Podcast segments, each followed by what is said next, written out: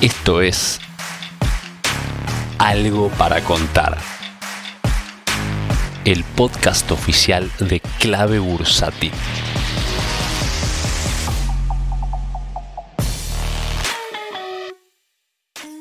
Hola, soy Martín y esto es Algo para contar, podcast oficial de clave bursátil hoy, viernes 8 de octubre del 2021, feriado local en Argentina, pero en el resto del mundo no. Y tenemos noticias importantes en relación a los mercados financieros, a la economía de Estados Unidos, conectados a través de lo que es la política monetaria de la Reserva Federal. Hoy hubo reporte de desempleo y creación de empleos, una buena y una mala. ¿Cómo puede ser? Primero, el desempleo cayó a 4,8 cuando el esperado era 5,1, o sea, dio bastante mejor que el esperado. Buen dato para la recuperación del empleo en Estados Unidos. Sin embargo, el mercado también esperaba una creación de 500.000 puestos de trabajo nuevo contra el mes anterior. ¿Y cuántos hubo? 194.000, menos de la mitad. No, ¿cómo puede ser? Malísimo dato de creación de empleo en septiembre en Estados Unidos, pero ¿cómo puede ser que baja el desempleo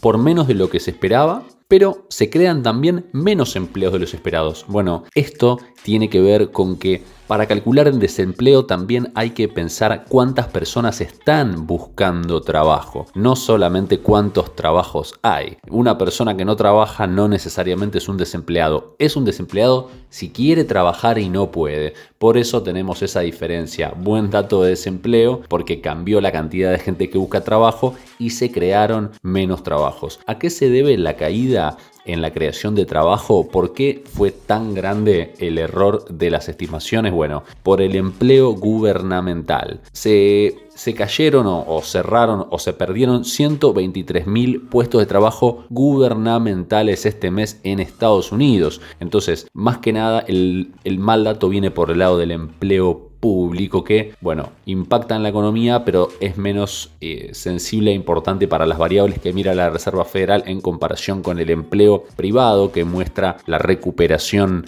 eh, de, la, de la economía, ¿no? Bueno, la Reserva Federal, saben ustedes, si no, les cuento, tiene dos principales motivos en su carta orgánica, dos principales misiones. La primera, literalmente primera, es el desempleo o cuidar el empleo o generar o velar por la generación del pleno empleo en la economía de Estados Unidos y en segundo lugar mantener controlada la inflación. Entonces, obviamente que este dato lo va a estar mirando la Reserva Federal y lo va a tener en cuenta para decidir qué va a hacer con los puntos más importantes de la política monetaria. Y acá hay dos puntos clave, que son uno, el tapering o tapering famoso que venimos siguiendo siempre, que ya ha sido anunciado por la Reserva Federal para ser implementado de noviembre a mayo, eh, y por otro lado la suba de tasas de interés, que esa eh, no se prevé que suceda hasta el otro año, 2023. Bueno, ¿qué podemos pensar, qué podemos interpretar que este mal dato de empleo, si es que la Reserva Federal realmente lo toma como malo, acuérdense el factor del empleo público, vamos a ver si la Reserva Federal eh,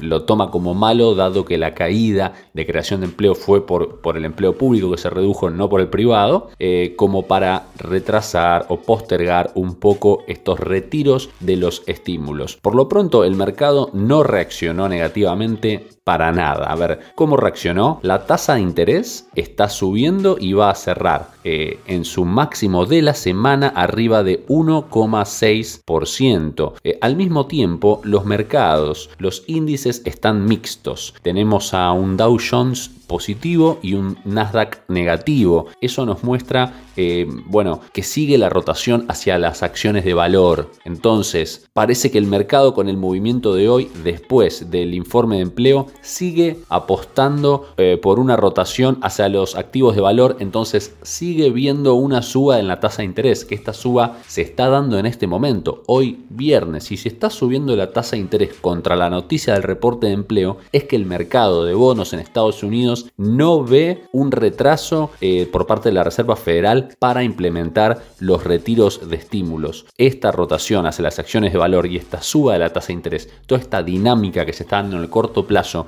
en las vísperas del comienzo del tapering no cambió con el reporte de empleo que, aclaro y lo repito, dio menos de la mitad de la creación de empleos estimado. Menos de la mitad. Es un huge miss, dirían. Es un error gigante de la estimación. ¿Y qué pasó? No pasó nada. Se mantuvo todo igual. Entonces parece que el mercado no le está creyendo mucho a este reporte de empleo. Bueno, es viernes. Los viernes suelen ser tranquilos en el mercado. Esperemos eh, a la semana que viene a ver cómo pega esto. Pero este dato de empleo seguro era el más importante de la semana. Les digo, hoy viernes no tenemos recorte porque es feriado. Bueno, todos tenemos feriado. Aquí estamos igualmente en algo para contar. Y les tiro una que por ahí se le imaginan. El domingo hay previa. Chau. Si querés enterarte de la última información del mercado en tiempo real y sin costo alguno, sumate a nuestra comunidad de WhatsApp en clavebursátil.com barra comunidad. Un espacio de inversores para inversores.